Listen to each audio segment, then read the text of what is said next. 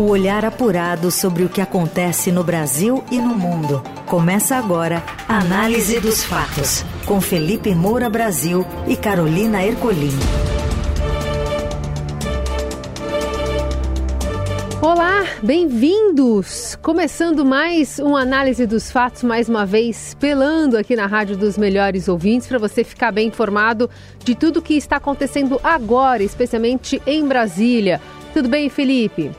Salve, salve, Carol, equipe da Eldorado FM, melhores ouvintes. Sempre um prazer falar com vocês no Análise dos Fatos, que logo em seguida fica disponível nas plataformas de podcast. Goste ou não, sextou com Bolsonaro inelegível.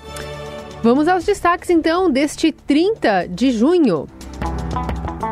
Bolsonaro inelegível, o TSE forma a maioria para o ex-presidente ficar fora das eleições por oito anos. Desemprego cai para 8,3% no trimestre até maio, mesmo nível de 2015. E mais as repercussões sobre o conceito relativo de democracia do presidente Lula e a polêmica saída do técnico de Botaf do Botafogo de passagem comprada para as Arábias. O que acontece no Brasil e no mundo. Análise dos fatos. A ministra Carmen Lúcia disse que acompanha o relator Benedito Gonçalves, formando, portanto, a maioria necessária para a condenação do ex-presidente Bolsonaro no TSE. Com voto, há uma maioria de 4 a 1 para deixar o antigo mandatário inelegível por oito anos. A gente ouve um trecho do voto da ministra.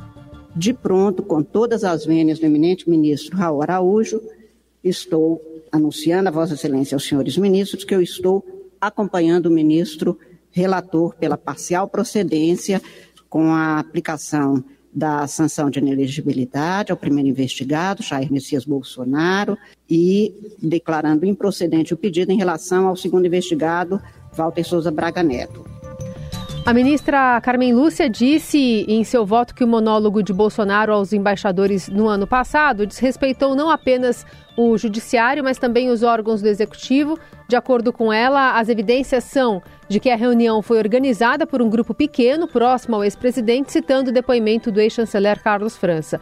Com o voto da ministra, o placar para absolver o ex-ministro da Defesa Braga Neto, que era candidato a vice de Bolsonaro em 2020, está em 5 a 0.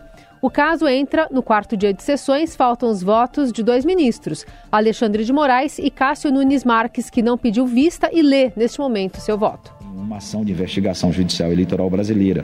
Pessoas sem direito ao sufrágio no Brasil, sequer em tese poderiam ser influenciadas a votar no candidato à reeleição.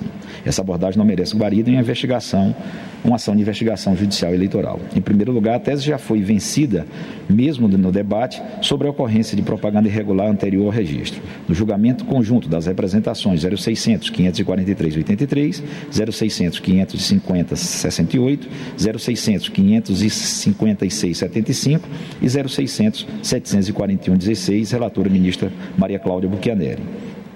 A Corte superou argumentos a respeito da inexistência de elementos explícitos de propaganda, como o pedido de votos, para condenar o então presidente da República em razão da projeção antecipada de sua candidatura por meios. Começou pelas preliminares, né, justificando e não entregando o voto logo de cara, como fez a ministra Carmen Lúcia, a gente vai seguir acompanhando, mas também já está em repercussão, porque na avaliação do advogado especialista em direito eleitoral Alberto Rolo, os votos divergentes né, do relator e a inclusão da minuta do golpe como parte da ação já devem servir como gancho para a defesa recorrer.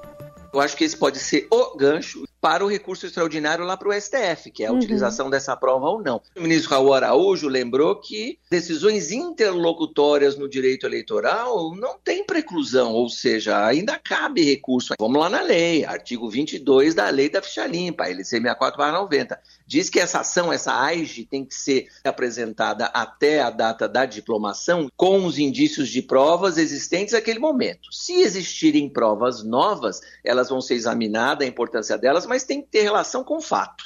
E aí a admissão dessa minuta foi feita primeiro pelo ministro Benedito relator e depois pelo plenário, nessa circunstância de que faz parte de um cenário mais completo. Mas a minuta não existia no dia 18 de julho do ano passado, quando houve a reunião. O ex-presidente Jair Bolsonaro afirmou antes do TSE formar a maioria que o recurso vai para o Supremo Tribunal Federal, caso o TSE formasse, então, é, essa maioria para torná-lo inelegível. Em entrevista à Rádio Itatiaia, o ex-presidente afirmou que vai conversar com seus advogados. E falando sobre as possibilidades aventadas para as eleições de 26, Bolsonaro disse que no momento ele é a opção da direita. Em evento do Minha Casa Minha Vida no Rio Grande do Sul, o presidente Lula ouviu a reação do público ao julgamento do TSE, gritando inelegível. Lula, contudo, não reagiu ao coro, ele ainda deve discursar nesta sexta. Muito bem, vamos aqui é, direto ao ponto. O que diz o artigo 14, é, e eu vou citar o parágrafo 9 da Constituição Federal. A soberania popular será exercida pelo sufrágio universal e pelo voto direto e secreto, com valor igual para todos e nos termos da lei, mediante plebiscito, referendo, iniciativa popular. Isso está lá no caput do artigo 14. Aí vem o parágrafo 9 lei complementar estabelecerá outros casos de inelegibilidade e os prazos de sua cessação, a fim de proteger a probidade administrativa, a moralidade para exercício de mandato considerada vida pregressa do candidato e a normalidade e legitimidade das eleições contra a influência do poder econômico ou o abuso do exercício de função, cargo ou emprego na administração direta ou indireta. Então vou repetir o comecinho desse parágrafo nono lei complementar estabelecerá outros casos de inelegibilidade.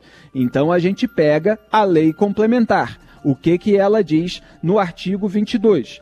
Qualquer partido político, coligação, candidato ou Ministério Público Eleitoral poderá representar a Justiça Eleitoral diretamente ao corregedor geral ou regional, relatando fatos e indicando provas, indícios e circunstâncias e pedir abertura de investigação judicial para apurar uso indevido desvio ou abuso do poder econômico ou do poder de autoridade, ou utilização indevida de veículos ou meios de comunicação social, em benefício de candidato ou de partido político, obedecido o seguinte rito, e aí detalha o que, que diz o inciso 16 desse artigo 22 da Lei Complementar.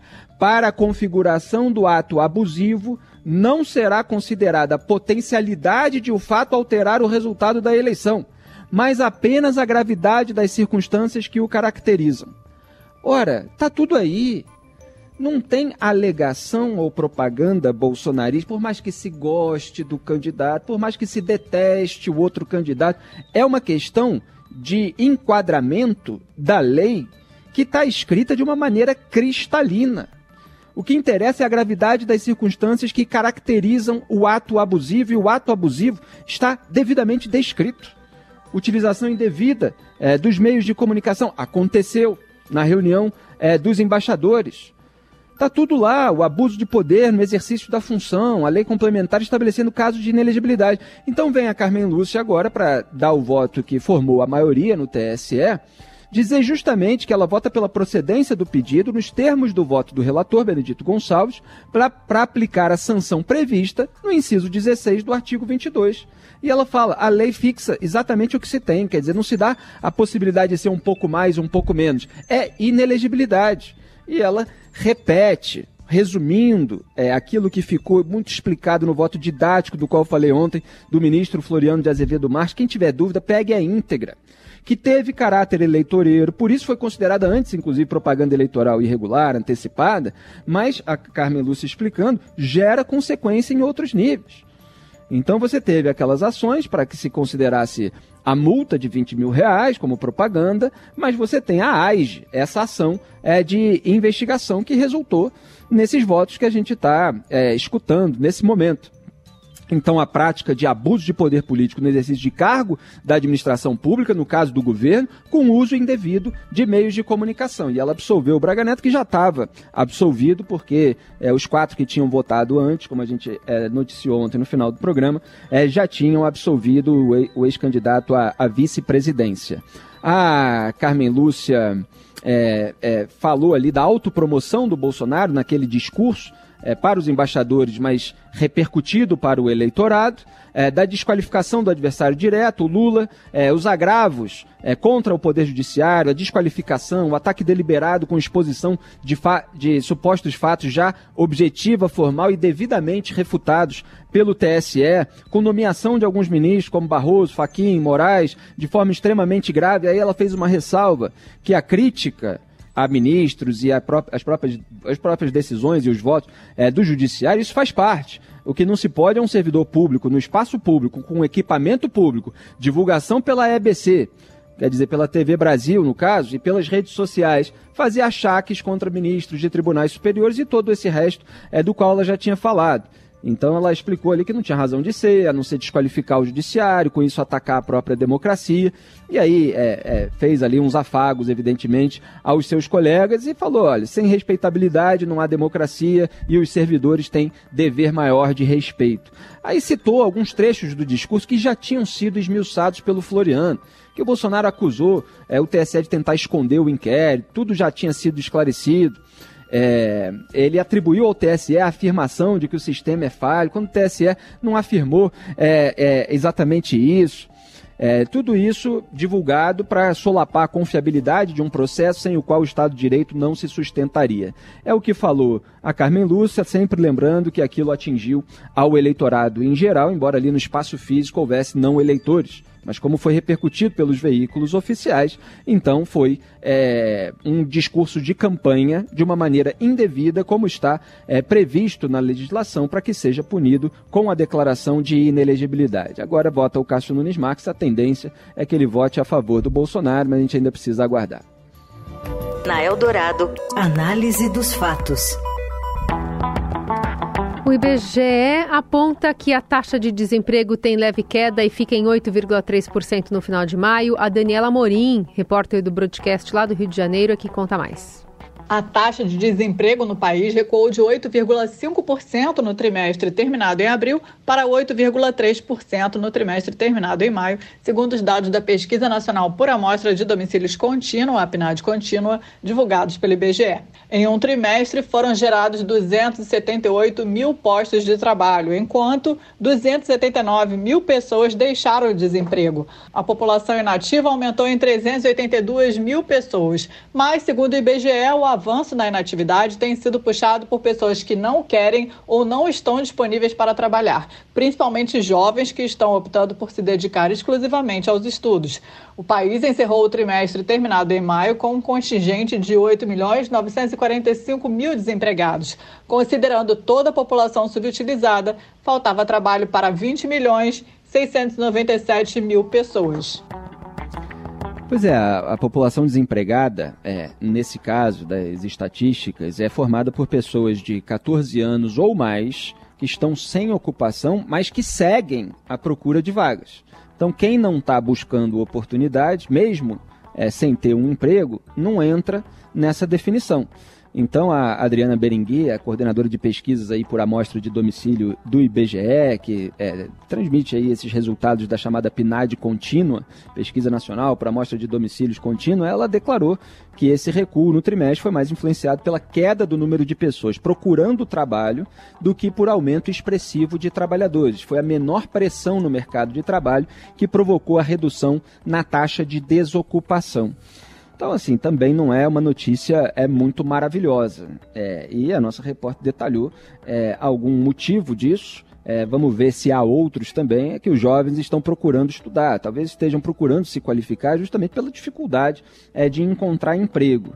É, e com a desaceleração econômica, né, a previsão aí dos, dos analistas é que o ritmo de criação de vagas diminua ao longo de 2023, já que é, você tem aí a necessidade de conter a inflação é, com uma elevada carga de juros. É, vamos ver se o cenário melhora daqui para frente.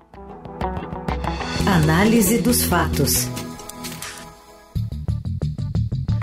E o Conselho Monetário Nacional publicou votos sobre a fixação da meta de inflação de 2026 em 3,0%. A Thaís Barcelos tem os detalhes. Boa tarde.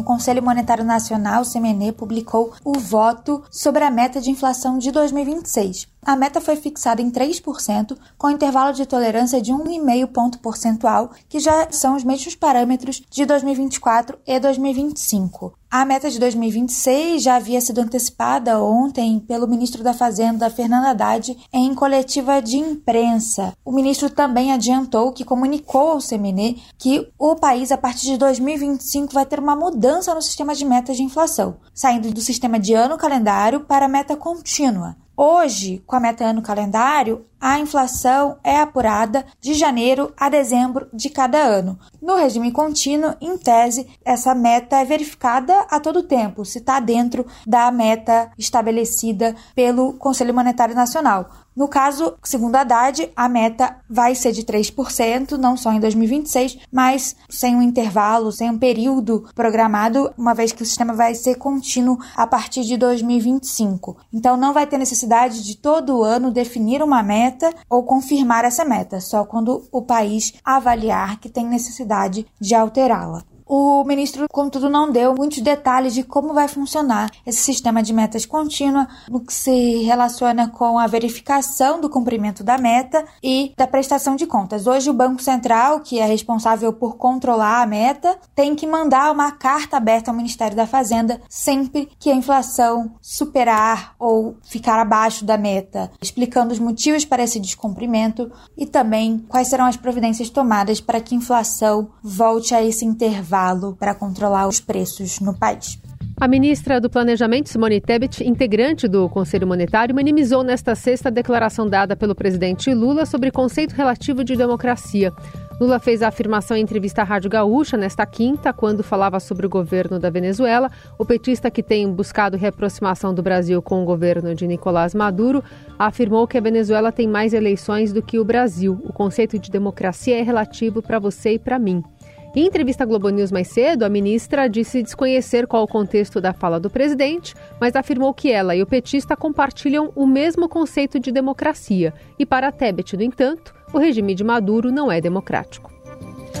Muito bem, vamos por partes. Quando me perguntam se o Brasil tem jeito, que é a pergunta que eu mais recebo quando eu abro uma caixinha de perguntas no Instagram Stories, eu respondo: tem jeitinho. E está aí um exemplo no caso da meta de inflação. É aquela declaração do Lula: se a meta está errada, muda-se a meta, sendo agora levada à prática. Então você cria aí um conceito de meta contínua que nem sequer foi detalhado pelo ministro da Fazenda, Fernando Haddad. É mais jeitinho, é mais manobra. É, porque existe uma dificuldade de fazer o dever de casa e atingir é, o verdadeiro objetivo. É, em relação à declaração do Lula, é, eu começo pela repercussão da Simone Tebet, da ministra do Planejamento. Uma pessoa que, obviamente, tem uma capacidade cognitiva muito maior do que a média dos parlamentares. E fica nessa situação embaraçosa e vexaminosa de ter que passar pano para uma fala do chefe, uma fala do presidente da República que é absolutamente abominável e que não é uma declaração infeliz, que não é, é um erro, é, que é, não é nada disso que os passadores de pano que estão aí com o microfone no mercado da comunicação dizem. É a aliança do Lula ilustrada pelo discurso dele, a aliança dele com os ditadores da Venezuela, que é, é, é uma aliança de 30 anos com Hugo Chávez, com o seu sucessor Nicolás Maduro, assim como ele tem com os irmãos Castro e agora o seu sucessor, o Dias Canel, e como tem com Daniel Ortega na Nicarágua. São três grupos é, ditatoriais que sempre foram aliados do Lula. Ele tem lado, esse é o lado dele na esfera internacional. Todo mundo que ficar tratando como um deslize, ah, é porque ele falou de improviso e tal, é gente que está é, desse lado, do lado do Lula, para tentar minimizar o desgaste. É preciso tratar o presidente da República como uma pessoa adulta, que sabe o que faz. Né? Aí tem gente que fala assim, ah, já tá gagá e tal, não sei o quê. Não é isso não, sempre foi assim o Lula. E aí Simone Tebet é entrevistada e gagueja, se enrola, se embaraça, porque o Lula relativizou a democracia para afagar ditadores. Isso no dia em que você teve aí o encaminhamento para a inelegibilidade do ex-presidente Jair Bolsonaro. Olha só que ponto chegou o Brasil. Entre um reacionário aloprado que abusa do poder político, com uso do equipamento oficial para disseminar um monte de lorota, e um sujeito que é aliado de ditadores e relativiza o conceito de democracia. Ora, a, a eu perdão por me estender, é, mas é, você tem ali o grego antigo, demos igual a povo, kratos igual a poder, então você tem a democracia que é o poder exercido pelo povo. Os cidadãos participam igualmente, diretamente, ou seja, através é, de representantes eleitos, na proposta, no desenvolvimento, na criação das, das leis, exercendo esse poder é, através do sufrágio universal. E você tem a separação dos poderes que precisam atuar de uma maneira independente. Isso não existe na Venezuela, não existe na Nicarágua e não existe em Cuba. Não tem relativismo que possa justificar esses regimes autoritários. É uma pena que Simone Tebet tenha feito essas escolhas e precise passar por esse papelão. Você ouve Análise dos Fatos, com Felipe Moura Brasil e Carolina Ercolim. Seguimos com a análise dos fatos para falar sobre os criminosos que estão usando pedras para assaltar motoristas aqui na Marginal Pinheiros. O Caio Possati conta mais. Oi, pessoal, boa tarde. A gente publicou essa matéria que já está disponível ali no site do Estadão sobre um tipo de furto que está acontecendo em São Paulo que não é exatamente uma novidade, mas parece que ela tem se intensificado nos últimos dias e mais precisamente ali na Ponte Cidade Jardim, na zona sul da capital. O que a gente apurou é que está acontecendo de algumas pessoas que ficam ali em cima da ponte Cidade Jardim arremessando pedra em cima dos carros e depois de atingir esses veículos, os motoristas eles acabam, enfim, encostando o carro ali para entender o que aconteceu e é nesse momento que os criminosos abordam e acabam levando os pertences das vítimas. A gente foi até o local, a gente conversou ali com pessoas que são comerciantes ali da região e até com frentistas de posto de gasolina que acabou se tornando um ponto de refúgio das vítimas e eles contaram que realmente Ali está acontecendo com uma certa frequência, que nas últimas duas semanas um dos frentistas né, nos contou que ele mesmo presenciou uns quatro casos. Em alguns deles, a vítima não parou, acabou seguindo o caminho, então os criminosos acabaram não conseguindo efetuar o assalto mas que em um deles a pedra arremessada ela chegou a ser tão pesada e tão grande também, né? E acabou atravessando o para-brisa e acabou entrando no carro e por sorte não atingiu o motorista, não acabou causando um ferimento um pouco mais grave. Mas isso é um tipo de crime que parece que está acontecendo ali na cidade de Jardim. A polícia confirma que teve um caso recente na última segunda e que eles estão investigando a área. E aí vocês podem acompanhar melhor ali os detalhes da matéria, ouvir o relato de pessoas que passaram por essa situação já lá no site do Estadão. Aí a importância da reportagem local para apontar o que está acontecendo com frequência e a polícia resolver. Não basta investigar a área, você precisa ter vigilância com viatura policial, você precisa ter câmeras. É, nisso a prefeitura pode é, contribuir ah, é, e você tem todo um, um, mecanismo aí de assaltar as pessoas é, de uma maneira que pode levar, inclusive, a ferimentos graves ou eventualmente até a morte, né? Porque se taca a pedra de cima de uma ponte para o carro que está passando embaixo, isso pode bater na cabeça, vidro, etc., e causar danos é, irreversíveis. Então é urgente é, que o governo do estado, as polícias e com auxílio da prefeitura é, tomem as devidas providências. Na Eldorado, análise dos fatos. E vamos à polêmica do dia no seu Rio de Janeiro, Felipe, porque o é. técnico botafoguense rompeu o contrato e dispara sobre hipocrisia na coletiva para anunciar sua saída do time. Conta mais, Morelli. Olá, amigos. Quero falar da condição do técnico português Luiz Castro no Botafogo. Ontem ele chamou a todos de hipócritas quando dizem que o profissional do futebol não pode analisar e mudar de clube durante o seu contrato. Eu sei que esse grito tem a ver com a condição do Botafogo no momento. O Botafogo lidera o Campeonato Brasileiro. É muito ruim para o time perder o seu treinador, mas eu tendo a concordar com ele quando diz que somos todos hipócritas ao não analisar ofertas de trabalho quando a gente está empregado. Eu acho que o grande desafio do futebol brasileiro não é ficar debatendo ofertas a um treinador ou a um jogador. O grande desafio do futebol brasileiro é melhorar as condições dadas oferecidas aos jogadores, aos treinadores, a todos os profissionais que fazem essa engrenagem rodar. E isso a gente está muito atrás em relação a outros países. Não sei se em relação à Arábia Saudita, acho que aí sim o dinheiro fala mais alto. Se o futebol brasileiro tivesse condições legais para manter os seus profissionais, talvez eles não ficassem o tempo todo pensando em novas ofertas de trabalho. Luiz Castro não era nem um técnico muito querido tempos atrás, não. Já correu risco no próprio Botafogo. Todos os treinadores do futebol brasileiro correm risco de perder o emprego. Então é muito difícil você confiar num campeonato deste porte. Os clubes olham para as próprias bandeiras, para os próprios umbigos e acham que está tudo bem. Não trabalham em prol de melhorar o produto futebol, o campeonato brasileiro de forma geral. O que, que adianta o Flamengo ser grande e o Cuiabá não? Então é isso que os nossos dirigentes de clubes, CBF, de federações estaduais têm de colocar a mão na massa, têm de pensar, porque senão o futebol brasileiro vai sempre perder seus melhores profissionais para dinheiro de qualquer lugar do mundo. Antes era a Rússia, depois veio a China, agora é a Arábia Saudita e assim vai continuar. É isso, gente. Falei. Um abraço a todos. Valeu. É claro que sempre se pode avaliar compromissos morais que são estabelecidos. Agora, existem contratos e contratos têm cláusula de rescisão.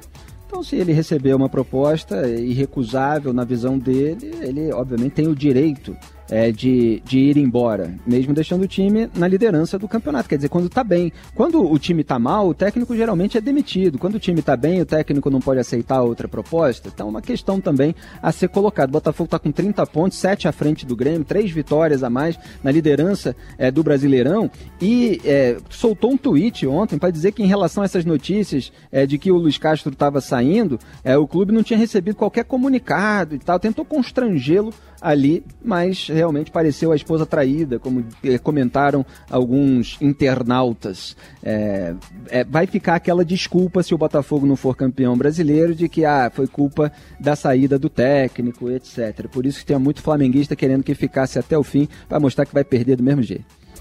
O que acontece no Brasil e no mundo. Análise dos fatos. Tua pele um bourbon me aquece como eu quero. Bom, e o Djavan movimentou as redes sociais por supostamente usar linguagem neutra em um cartaz do seu show em Barcelona, na Espanha, no próximo dia 3. Últimes entrades, dizia um destaque na peça publicitária. Primeiro, militantes LGBTQIA+, elogiaram a coragem do artista por adotar a linguagem sem gênero. Em seguida, críticos o atacaram por querer aparecer e lacrar que nenhum dos lados se atentou é que últimes entrades é só últimas entradas em catalão, o idioma falado naquela região espanhola. Beleza, final gostoso. Eu não vou falar mais nada que a gente já estourou o tempo, Carol. Sextou bonito aí com o Djavan e bom fim de semana a todos. Sextou, segunda-feira tem mais análise dos fatos. Estou saindo de férias e com certeza a Raíssen Abac estará contigo a partir de segunda-feira. E Laís Gotardo, claro, sempre na edição, coordenação e produção. Além dos trabalhos técnicos de Moacir Biasi, comando da mesa de som, é de Carlos Amaral. Boas férias, Carol. Você merece grande trabalho que você está fazendo aqui na Eldorado FM. Tchau, tchau. Até mais. Não porque me fala lindo. Você ouviu Análise dos Fatos. Se você perdeu esta edição ou quer ouvir de novo, acesse radioeldorado.com.br ou assine gratuitamente o podcast no iTunes, Google Podcast, Deezer ou Spotify.